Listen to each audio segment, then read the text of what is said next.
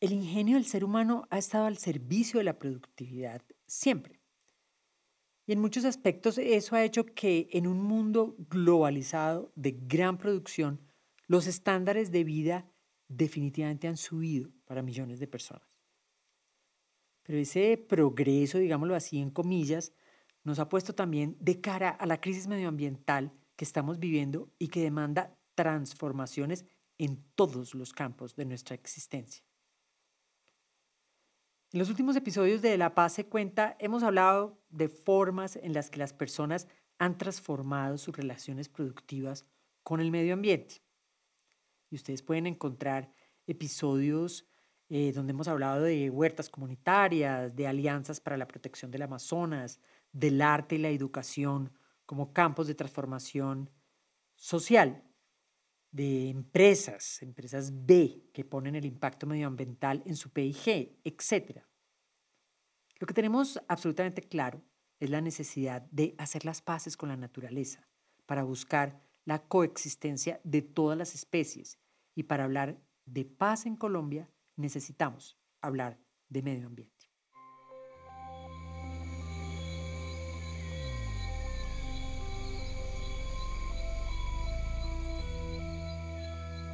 Colombia hay una política pública medioambiental que busca que las empresas implementen prácticas sostenibles en su actividad productiva. Y de eso queremos hablar, en particular sobre el papel y la responsabilidad de la empresa privada con el medio ambiente y con el fortalecimiento de las culturas de paz. Mi nombre es Ángela Pérez Mejía. Bienvenidos a La Paz se cuenta. Construir la paz en Colombia es un proceso cotidiano. Es valorar nuestra capacidad de resolver conflictos como ciudadanos con las palabras que transforman, reconcilian, restauran, reparan y señalan caminos de convivencia. La paz se cuenta. Un podcast sobre el valor de la palabra en la construcción de la paz en Colombia una producción del Banco de la República en el marco del proyecto cultural La Paz se toma la palabra. Para entender en qué andamos en esta relación paz, medio ambiente y empresas, vamos a conversar con Angélica Redberg. Angélica es profesora titular del Departamento de Ciencias Políticas de la Universidad de los Andes, doctora en Ciencias Políticas de Boston University, y sus investigaciones se han enfocado en el papel de la sociedad civil y la justicia transicional, en la relación entre recursos, conflicto armado y criminalidad y en el comportamiento empresarial en contextos de conflicto armado y construcción de paz. Angélica es además parte del Comité de Seguimiento de las Recomendaciones de la Comisión de la Verdad. Así que tenemos una invitada única para navegar este triángulo de empresas, medio ambiente y política pública. Hola Angélica, ¿cómo estás? Hola Ángela, muchas gracias, muy bien. Muchas gracias por haber aceptado venir a conversar con nosotros. Angélica es una vieja amiga y me gusta mucho verla después de una trayectoria muy interesante, pionera también en el país, en este campo. ¿Cómo ha sido, Angélica, históricamente esa relación entre paz, conflicto y medio ambiente en Colombia? Históricamente no la hemos estudiado juiciosamente. Existe, obviamente, tenemos evidencia de que eh, siempre la guerra ha tenido un costo ambiental importante, pero la idea de que para construir paz hay que proteger el ambiente y hay que promover iniciativas eh, que faciliten el desarrollo de una sociedad al tiempo con la conservación y la promoción de prácticas ambientalmente sostenibles es más menos es más es más reciente yo diría que no tiene más de 10 15 años aunque obviamente siempre hay un par de textos clásicos antes. Eh, yo creo que una de las cosas que se puede observar en Colombia hoy es que eh, el medio ambiente se ha convertido en un activo fundamental de la construcción de paz ha sido también uno de los eh, actores, si, si queremos darle esa característica, más golpeados por la guerra. Eh, y claramente uno de los problemas que más nos aquejan en la actualidad, como por ejemplo la deforestación, em, claramente tiene que ver con dinámicas de conflicto y criminalidad generalizada. Por tanto, el vínculo es cercano em, y es crecientemente reconocido por más organizaciones nacionales e internacionales.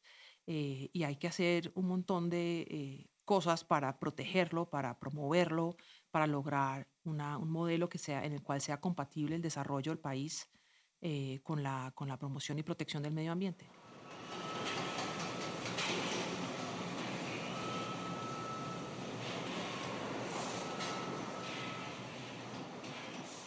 ¿Y cuál ha sido la relación entre el empresariado, el conflicto armado y estas preguntas sobre el medio ambiente?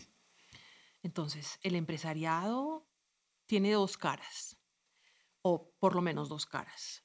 Una cara tiene que ver con lo que sabemos de cuando por medio de prácticas ambientalmente insostenibles o por medio de prácticas que violan derechos humanos, ha habido actores empresariales que han fomentado la guerra o que se han beneficiado de la guerra en Colombia.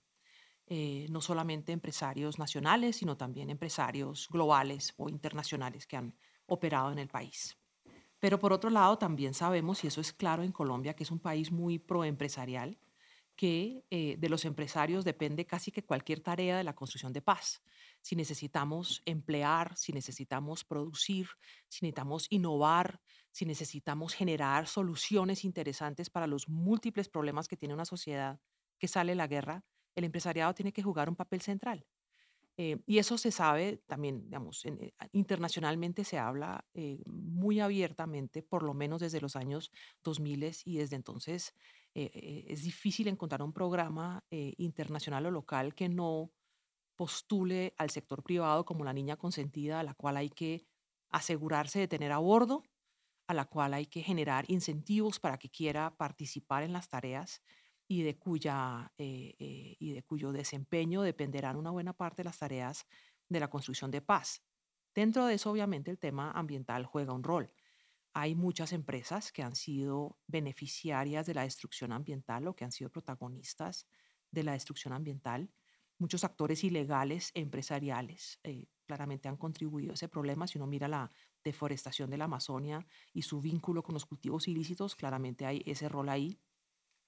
Pero por otro lado, también han sido empresas innovadoras con tecnología, con, prácticas para, eh, no sé, para eh, limpiar sus desechos, para reducir el consumo de eh, recursos finitos en la producción de sus bienes, los que han movido ese tema a nivel nacional y global. Entonces, por eso insisto, tienen ambas caras. Eh, y nuestro, nuestro arte quizás como ciudadanos va, y, como, y como formuladores de políticas públicas va a tener que consistir en encontrar los incentivos correctos para lograr que hagan más de aquello que nos conviene a todos y a ellas mismas eh, y menos de aquello que destruye y que, y que limita las opciones futuras. Y me hablabas antes también de que cuando hablamos de empresariado hablamos de una gran variedad de empresarios. No todos pueden contribuir ni en la misma medida ni en la misma capacidad. ¿Cómo es esa variedad empresarial en Colombia y cómo hay que entender distinto su rol? Gran parte de las empresas colombianas, y quiero decir más del 90%, son pequeñas y medianas empresas. Es decir, empresas que tienen máximo 200 empleados y casi siempre menos, eh, con elevadísimos niveles de informalidad, con alta participación de las familias, y eso puede ser complejo porque la contabilidad no es muy buena, porque no es claro el futuro em, eh, eh, digamos, económico de las organizaciones, eh, pero claramente son muchísimas y de ellas depende el futuro económico y el desempeño y el, y el bienestar de millones de colombianos.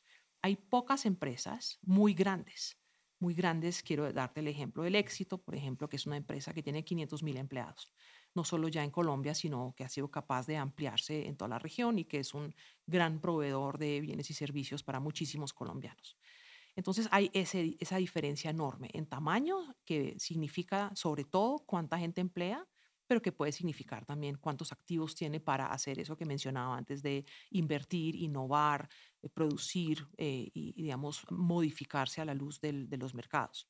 Además de la diferencia en tamaño, mm, las empresas varían por sector. Es muy distinto, eh, es muy distinta una empresa que opera en un sector comercial que una empresa que opera en el sector extractivo.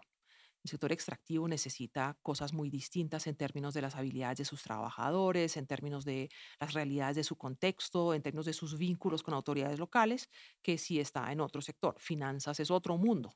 o industria es otro mundo, el campo es otro mundo y entender esas diferencias sectoriales entre las empresas es muy útil a la hora de saber qué quieren en política, qué pueden en términos de ejercer presión sobre el proceso político eh, y también qué podemos esperar de ellas, por ejemplo, a la luz de temas como los ambientales. Eh, la forma en la cual em, participan en la producción o estructuran sus operaciones va a tener impactos muy distintos y por tanto también vamos a como sociedad y como Estado tener que definir y diseñar incentivos muy eh, acotados o muy precisos o muy diseñados a la luz de las características de cada sector para lograr que hagan lo que se espera que hagan.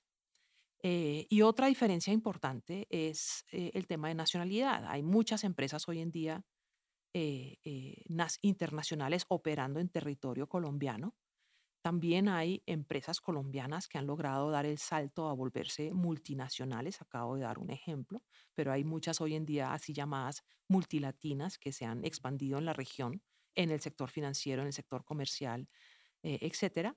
Em, y están las empresas netamente locales que producen en Colombia para Colombia. Eso, eso es a nivel global algo cada vez menos probable porque hoy en día la integración internacional y la globalización han llevado a que eh, se, diversifiquen, se, generen eh, alianzas y, sociedades con empresas en otras partes del mundo, que se beneficien de que se produzcan en otras partes insumos para sus procesos, locales, etc. Entonces, esas diferencias también son importantes porque de unas depende la salud de la economía más que de otras.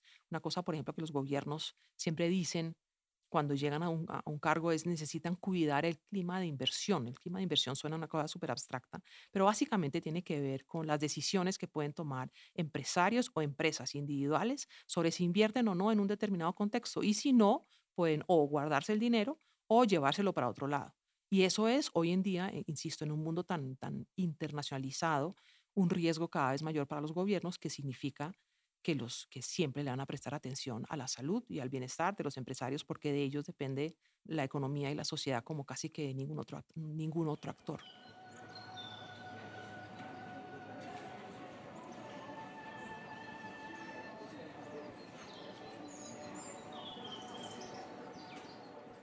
¿Y el acuerdo de paz cambió radicalmente esa situación? O sea, hay un cambio, se, se, ve un cambio en la relación con el empresariado, medio ambiente, ese tipo de cosas, o podemos decir que estamos en una situación muy similar a la que había antes del acuerdo. Yo creo que eh, bueno, la respuesta breve es no, eh, porque ya venían cambios desde antes y el acuerdo de paz no tenía como énfasis principal el medio ambiente. El punto principal del acuerdo de paz era lograr crear unas condiciones para un grupo, para que un grupo alzado en armas decidiera parar la violencia política. Digamos, eso es el punto central de una negociación y por tanto también el punto del acuerdo de paz. El medio ambiente no fue un elemento central, a pesar de que se aparece obviamente en algunos capítulos, no fue un elemento central de ese acuerdo. Los empresarios colombianos empezaron a interesarse, a interesarse por la paz hace muchos años, desde los años 80 hay empresarios colombianos involucrados en las múltiples negociaciones que hemos tenido. Eh, han pagado para traer mediadores internacionales, han pagado incluso, de hecho, esto es una historia que a mí siempre me conmueve mucho, eh, en los años 80 para mantener la comunicación entre la Casa de Nariño y Casa Verde, que era el, eh, el centro de operaciones de las FARC, fueron empresas colombianas las que pagaron por un teléfono, literal, un aparato telefónico para mantener la comunicación. Ese aparato valía 20 millones de pesos de la época, que es una ridícula fortuna, hoy en día también. Eh, y fueron ellos quienes pusieron ese dinero para asegurarse, no del éxito de las negociaciones, pero sí que no se rompiera la comunicación, que es un elemento fundamental eh, en cualquier negociación. Uno tiene que poder hablar con el peor de los enemigos y así ocurrió en ese momento. Eh, y ejemplos como esos ha seguido habiendo. El antecedente más claro del acuerdo de paz eh, de La Habana fue eh, el proceso del Caguán. Ahí hubo muchísima participación de los empresarios. Em, al Caguán llegaron líderes gremiales y llegaron también los así llamados grandes cacaos, los, los dueños de las grandes empresas colombianas, y llegaron también representantes del capital internacional, como por ejemplo el presidente de la Bolsa de Nueva York, en ese momento eh, uno de los comandantes de las FARC dijo, eh, eh, pues si antes pensábamos que se nos habían aparecido los santos, ahora se nos apareció Dios, entendiendo, entendiendo que estaba el gran capital representado y era su obvio contradictor. Eso es, esto es importante entenderlo. Para las FARC, hablar con el empresariado siempre ha sido muy importante porque son sus enemigos de clase más obvios. Entonces, tenerlos en el Caguán fue importante y desde entonces se inició una escuela muy importante en el empresariado que valoró la importancia de negociar, en primer lugar, y que valoró también la importancia de eh, mantener esos acercamientos con las FARC. Y, digamos, hago todo ese largo recorrido para explicar cómo si el acuerdo eh, cambió cosas en sentido de la, de, la, de la guerra en Colombia, pero no tuvo como elemento central eh, el tema ambiental, pero eso sí se vino trabajando desde antes en todos esos acercamientos donde algunos empresarios empezaron a decir hace rato, que para construir paz había que proteger o promover el medio ambiente en Colombia. Em, y eso lo han venido haciendo y a, eso han dedicado recursos importantes, han invertido en proyectos, tanto en sus lugares de operaciones como más ampliamente en fondos nacionales. Hay empresas que han dedicado recursos a la innovación científica y tecnológica eh, o son ellas mismas eh, pilotos o ejemplos de cosas que se pueden hacer mejor con el medio ambiente. Yo creo que por eso siempre insisto en, los claroscuros de esta relación entre empresa y política. En las empresas hay organizaciones muy visionarias, muy innovadoras, muy comprometidas también con estos temas, a la par con otras que pues no les importa si contaminan, si dañan, etcétera, en el camino. Pero entonces esto, esto todo ha sido una discusión que ha no, nacido necesariamente, pero sí ha evolucionado bajo el amparo del acuerdo de paz, eh, que fue, insisto, más importante para la para la violencia que para el medio ambiente, pero como ya hemos dicho, las dos están conectadas. Entonces, que cese la violencia es bueno para, la, para el medio ambiente y las empresas lo ven así también. ¿Y hoy cómo estamos? Con un cambio de gobierno radical, con, con la situación hoy, ¿cómo estamos? Frente al empresariado y el medio ambiente, sí. El empresariado es en Colombia principalmente gobernista, o sea, es, es, raro encontrar en Colombia enfrentamientos al estilo que hemos visto, por ejemplo, en México, donde, donde claramente se, se declaran en, eh, eh, en contra de gobiernos enteros, no solo ahora, sino antes, eh, y donde la relación ha sido mucho más antagónica. En Colombia, sistemáticamente los empresarios han sido cuidadosos de su relación con los gobiernos, eh, para proteger eh, el acceso a la, formulación de políticas públicas, para asegurarse que temas fundamentales sean acordados con ellos, etc. Entonces, eso, eso era el patrón hasta eh, la llegada del gobierno actual y yo tenía mucha curiosidad de cómo iba a evolucionar esa relación porque además en época electoral había pues muchísimas fuentes de, de preocupación, ¿cierto? Mucha gente diciendo eh, aquí va a haber un gran enfrentamiento, se van a, digamos, realmente dedicar a cambiar la estructura productiva del país, va a haber, digamos, el peor de los casos, expropiación y como siempre el fantasma, vamos a vernos como Venezuela, ¿cierto? O sea, eso lo usan todos los gobernantes desde Trump hasta el sur, lo han usado para descalificar visiones progresistas de política. ¿Qué ha pasado? Yo siento que eh, como buenos pragmáticos que son, las empresas como buenas pragmáticas que son, eh, las empresas colombianas se han ido adaptando Creo también que han respondido favorablemente a los mensajes que hábilmente ha enviado el gobierno en términos de estabilidad frente a ciertos temas. El, empresariado además ha visto eh, que es un gobierno que llegó también a dialogar y no a imponer solamente, y creo que eso les ha dado tranquilidad. Y volviendo al, concepto este de clima de inversión, eh, siento yo que se ve más el impacto de las variables internacionales frente a las cuales Colombia no puede hacer muchísimo eh, y por el contrario, las variables que dependen más de realidades locales andan más o menos bien. Es decir, si la construcción está, está andando, las inversiones siguen ocurriendo, em, en fin, entonces creo que, creo que frente a las miradas de enorme temor por parte de los empresarios frente a la llegada de, de, un gobierno progresista, eh, ha sido hasta ahora, hasta ahora el balance menos, menos grave de lo que posiblemente pensaban.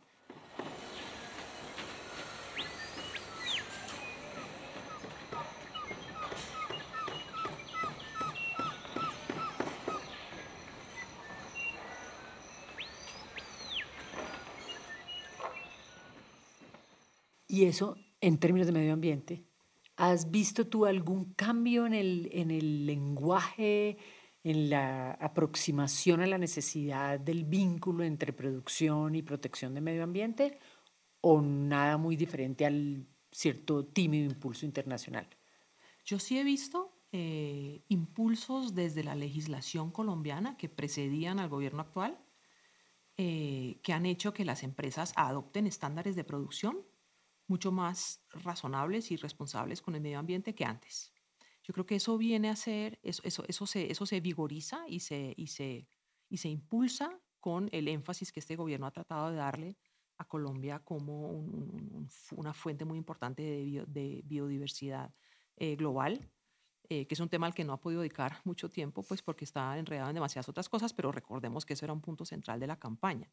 Eh, y creo que en torno a eso, por ejemplo, puede haber encuentros y acuerdos con los empresarios que hace rato le van apostando, encuentran que también los consumidores cada vez exigimos más comportamiento responsable socialmente o ambientalmente de, las empresas em, y, que, y que eso puede representar oportunidades para ellos. Yo, yo sí siento que ahí hay una conversación en marcha, una conversación que no está tan politizada como otras y por tanto no, no hay tanto riesgo de polarización y tanto riesgo de que se, se, se, se escale fácil, fácilmente la conversación em, y veo una oportunidad que construiría, insisto, sobre lo ya recorrido. No, no veo tanta innovación todavía, sino más bien consolidación de caminos ya andados.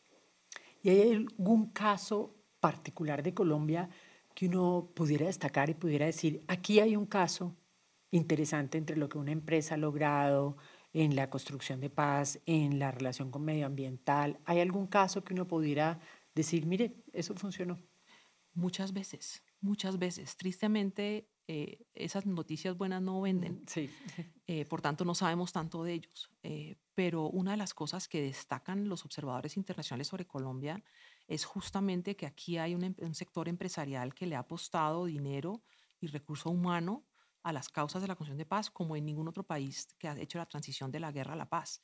Ejemplos como eh, contratar privilegiadamente o prioritariamente víctimas y desmovilizados para que en el lugar de trabajo produzcan juntos, tengan un empleo, tengan un ingreso, pero que también inicien una conversación, una posibilidad de convivencia. Obviamente esto no a la brava sin preparación, sino con mucho acompañamiento, pero eso se ha hecho por parte de muchas empresas que si yo quiero dar una oportunidad para que en el lugar de trabajo ocurran eh, avances hacia algo que podamos llamar reconciliación. Ejemplos como eh, eh, en el contexto de las ETCR, los, los espacios, siempre se me olvida, de la jerga, territoriales de capacitación y reincorporación, ya me acordé, exacto. Ahí necesitaban alianzas con empresarios para que los proyectos productivos que quisieran llevar a cabo efectivamente encontraran salida, porque ¿qué hago yo produciendo unas cosas divinas en un territorio donde no hay vías, ni quien me lo compre, ni quien me ayude a comercializar? Y eso ha pasado. Por ejemplo, en Llano Grande, en Antioquia, hay, una, hay un ejemplo de una, de una ETCR vinculada y apoyada por empresas eh, antioqueñas que se han dedicado a eh, ayudar a desarrollar habilidades, desarrollar capacidades, eh, poner los productos del, del, proyecto en el mercado, ayudar incluso en el marketing, etc. Eh, y de nuevo, esos son ejemplos que a mí me muestran los milagros que pasan cuando se pone toda la innovación empresarial al servicio de causas como resolver problemas concretos de comunidades en Colombia. Y estos son pues, solo dos ejemplos, pero hay muchos más.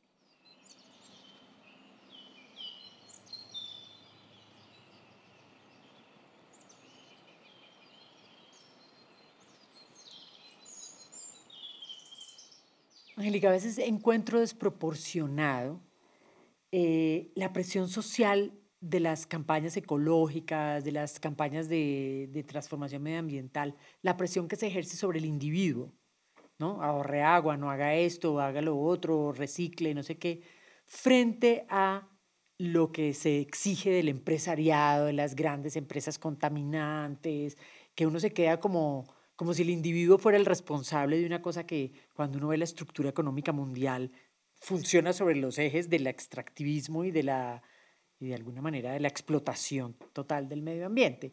¿Cómo conciliar eso? ¿Cómo conciliar la exigencia social al empresariado que, que funciona sobre un esquema extractivista y, y la responsabilidad del individuo? Porque es una responsabilidad de todos, pero ¿cómo balancear eso? Yo creo que necesitamos ambas cosas, mucho. Yo estoy de acuerdo contigo que el mensaje a veces es de usted, individuo, depende que el mundo se acabe. Y eso tristemente no genera eh, ganas de, de, actuar, sino más bien una sensación de, no, apague y vámonos porque ya, o sea, yo no, yo no puedo controlar el cambio climático sola, o sea, no, no lo voy a poder hacer. Y eso, de hecho, en los niños está generando mucho estrés. Hay, hay hoy en día un diagnóstico psicológico eh, para, para, para, identificar esa sensación de, de miedo a eh, se va a acabar el mundo por consecuencias eh, climáticas, por razones climáticas y yo no puedo hacer nada. Em, entonces, ese, ese tipo de paranoia creo que es contraproducente porque hace que uno no sienta que puede hacer nada sino que básicamente ya el destino está escrito y es cuestión de 20 años para que paremos de poder respirar aire puro, ¿cierto? O sea, como que así de dramático es el, es el, es el, es el escenario que se plantea. Em, y como ya intuyes, pues mi, mi, opinión de eso es que es contraproducente. O sea, yo creo que uno tiene que mm, alzar, mostrar las banderas, generar las, las, las alertas, eh, pero, pero cualquiera de esas cosas que no genere una invitación a la acción, y una sensación de autoeficacia por parte de cada uno, creo que es nociva porque ocurre esa sensación de, pucha, yo aquí no puedo hacer nada. Eh, por el lado de las empresas, obviamente están ocurriendo y han ocurrido hace muchas décadas cambios muy importantes. O sea, yo creo que eso no hay que desconocerlo. La legislación contra la contaminación y para elevar los estándares de producción con calidad por parte de las empresas ha cambiado muchísimo a nivel global eh, y a nivel nacional también. A nivel global, te, pongo el ejemplo de China. China era uno de los principales países de, que, generaban contaminación en el mundo, entre otras cosas porque eh, eh, hacen funcionar sus fábricas con carbón, que es terrible. O sea, eso es desde el punto de vista de contaminar el aire, eso es gravísimo. Y China, que es el, uno de los principales contaminantes, ha cambiado sus prácticas significativamente. Es hoy en día, gracias a la innovación, a la inversión, uno de los, uno de los países que más tecnologías limpias promueve, produce, eh, y eso tiene que tener un cambio, un impacto muy pronto sobre la calidad de vida de todos nosotros, no solo los chinos, porque es que el punto del aire es que es un bien público, ¿cierto? Lo, yo, yo lo respiro, lo haya contaminado o no, y si hay, una, si hay alguien que cumple con limpiar el aire, pues se benefician los que contaminan y los que no. Y eso es la maravilla y el, drama también del aire, porque lo respiramos todos, eh, pero entonces todos nos beneficiamos también de si China hace algo para limpiar su aire nos gustaría, nos encantaría que en Estados Unidos hicieran más cosas y que no fueran tan renuentes a ascribirse o a acogerse a tantos principios de protección medioambiental que hay a nivel global, pero también ahí ha habido cambios importantes y a nivel nacional también.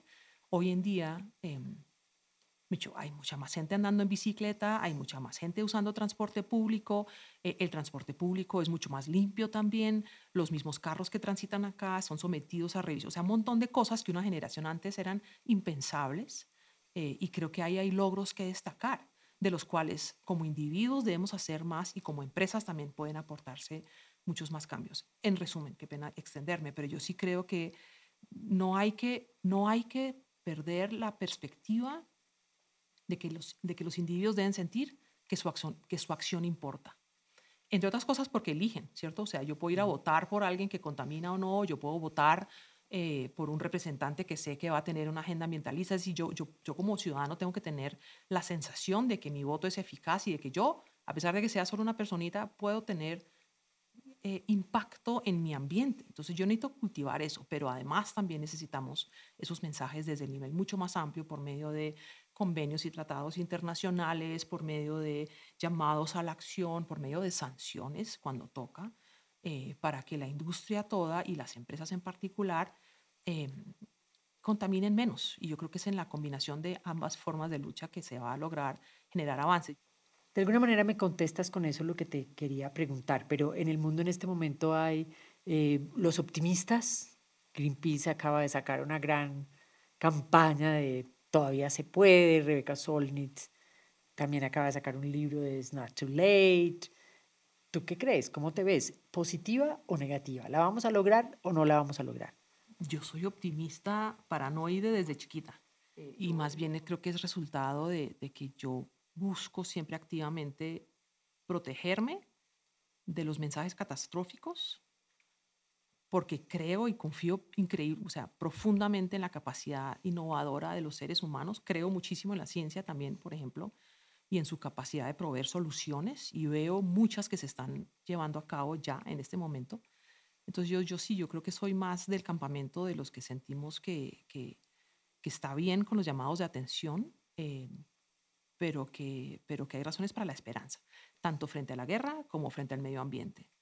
Eh, entonces sí, yo creo que estoy muy en ese mundo. También creo, eh, y creo que para eso me sirve ser académica, eh, que tengo escudos frente a, a, la, a, las, a, los, a, los, mensajes catastróficos, porque soy, digamos, tengo, tengo, tengo metido el chip de a ver de dónde viene ese dato, a ver quién se lo dijo, a ver qué, lo, qué diría otro, eh, y, esa, y ese hábito de contrastar, eh, no solo en el momento, sino incluso siempre con mirada histórica, a mí me sirve muchísimo. O sea, me protege como académica y como persona, como ciudadana en esta sociedad complicada. Entonces yo sí ando con el, por el mundo en general con una mirada eh, de esperanza en el futuro. Y así como dices que hay una, los niños están deprimidos, también es increíble ver el activismo infantil Tal que ha surgido alrededor del mundo a mí, es de las cosas que más me conmueve porque digo, pues si ellos lo están viendo tan claro, ¿quién soy yo para dudar de esa fuerza? De acuerdo. Una pregunta se me quedó en el tintero. Tú también eres una persona, miembro del grupo encargado de dar seguimiento a las recomendaciones de la Comisión de la Verdad. Es, en los documentos de la Comisión de la Verdad se hizo muy explícito este asunto de, de la convivencia, el medio ambiente.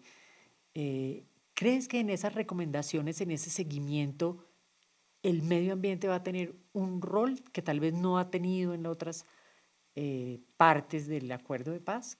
Lo, lo, maravilloso para mí de las recomendaciones de la Comisión de la Verdad es que dependen muy poquito del comité, ciertamente, y, y del Estado, y por el contrario dependen significativamente de la sociedad, de pedirlos, de, buscar cómo implementarlas, de leerlas, de entenderlas, eh, y cómo afortunadamente la sociedad civil colombiana es una sociedad eh, muy activa, muy dinámica, muy bien organizada, yo pensaría que ese impulso ambiental que ya existe eh, se tome también esas recomendaciones. Entonces yo confío muchísimo en lo que la gente hace con esas recomendaciones, para empezar. Sin embargo, eh, como tú lo dices, eh, el, el, medio ambiente aparece como mandato para el Estado también y creo que en ese sentido refuerza cosas que el Estado o ya viene haciendo o tiene que hacer más. Eh, específicamente en el tema de economías ilícitas, por ejemplo, y su relación con el medio ambiente y la pregunta sobre cómo, cómo las perseguimos, cómo las, cómo, las, cómo las controlamos. O en el tema de eh, eh, expansión urbanística, por ejemplo, también yo creo que ahí hay un tema ambiental que puede ser conflictivo, porque muchas veces las migraciones de la guerra son las que generan grandes presiones sobre las ciudades y ahí se generan problemas ambientales también. Y eso, y eso Colombia lo, lo ha vivido en diferentes eh, centros urbanos, no solo Bogotá, sino también en Buenaventura, en Cali, en Medellín, en Barranquilla. Hay, hay, hay, hay evidencia para mostrar este problema. Eh, y por tanto yo esperaría que, con estas, que esas recomendaciones deben servir para impulsar el tema ambiental en Colombia también. Y con eso eh, resumo lo que quiero decir. Hay, creo yo, como no antes, una convergencia entre lo que necesita la sociedad, espera el Estado eh, y se pide a nivel internacional también que debe ser, digamos, eh, beneficioso para promover y cuidar el medio ambiente. Hay razones para la esperanza. Yo me quedo con eso, Angélica, sin lugar a dudas. Muchísimas gracias por tu tiempo y por dedicar tu vida profesional a conciliar estos temas tan necesarios para, para la vida pública de este país.